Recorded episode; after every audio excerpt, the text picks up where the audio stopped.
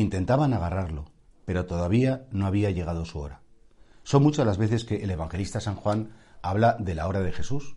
Todavía no había llegado su hora. Eh, ¿y cuál es la hora de Cristo? La hora de Cristo es el momento en el cual Él, con toda libertad, entrega su vida.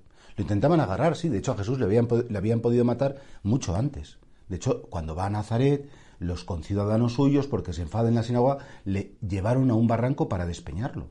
Y sin embargo Jesús abrió paso entre ellos porque no había llegado su hora.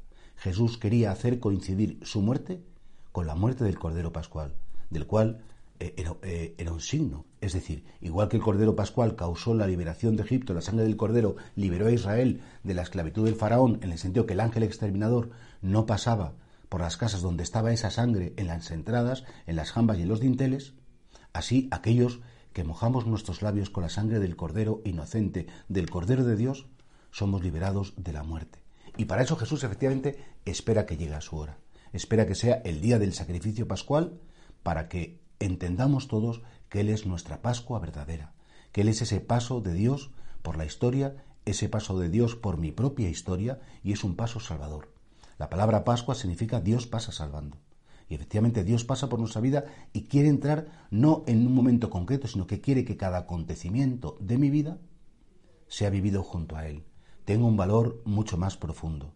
Y por eso sí, efectivamente, todos, igual que Jesucristo tiene la hora de pasar de este mundo al Padre, la hora en que quiere entregarse completamente al Padre por nosotros, por nuestra salvación y derramar su sangre, también nosotros tenemos que pedir que llegue esa hora de ser completamente de Cristo, esa hora de pasar de este mundo al Padre, y no solamente por la muerte biológica, sino sobre todo eh, que se produzca en nosotros una transformación interior para que seamos capaces de vivir con la mente de Dios, con la mente de Jesús, con sus pensamientos, con sus juicios, con sus sentimientos, con sus deseos.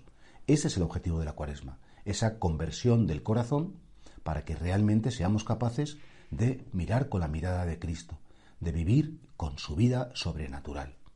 Y por eso creo que todo ser humano, efectivamente, tenemos que esperar que llegue esa hora de la transformación completa. Mientras tanto, escuchar la palabra de Jesús, mientras tanto, seguir deseando nuestro cambio interior, Mientras tanto, pues buscar con todas nuestras fuerzas, ¿no? Y sobre todo ahora que vamos a empezar la Semana Santa y que, nos queda tan poquito para recordar los misterios que nos dieron la vida definitiva, Señor, yo quiero estar muy unido a ti, yo quiero vivir en la verdad. No te pido hacerlo todo perfectamente bien, no te pido ser perfecto. Yo solamente te pido, Señor, pues vivir a tu lado, estar cerca de ti, vivir en la verdad y no dejarte nunca. Esa es como la gran aspiración del cristiano y esa es la hora, la hora definitiva nuestra en la que cada día puede darse ese momento, esa hora, ese instante de encontrarnos con su amor.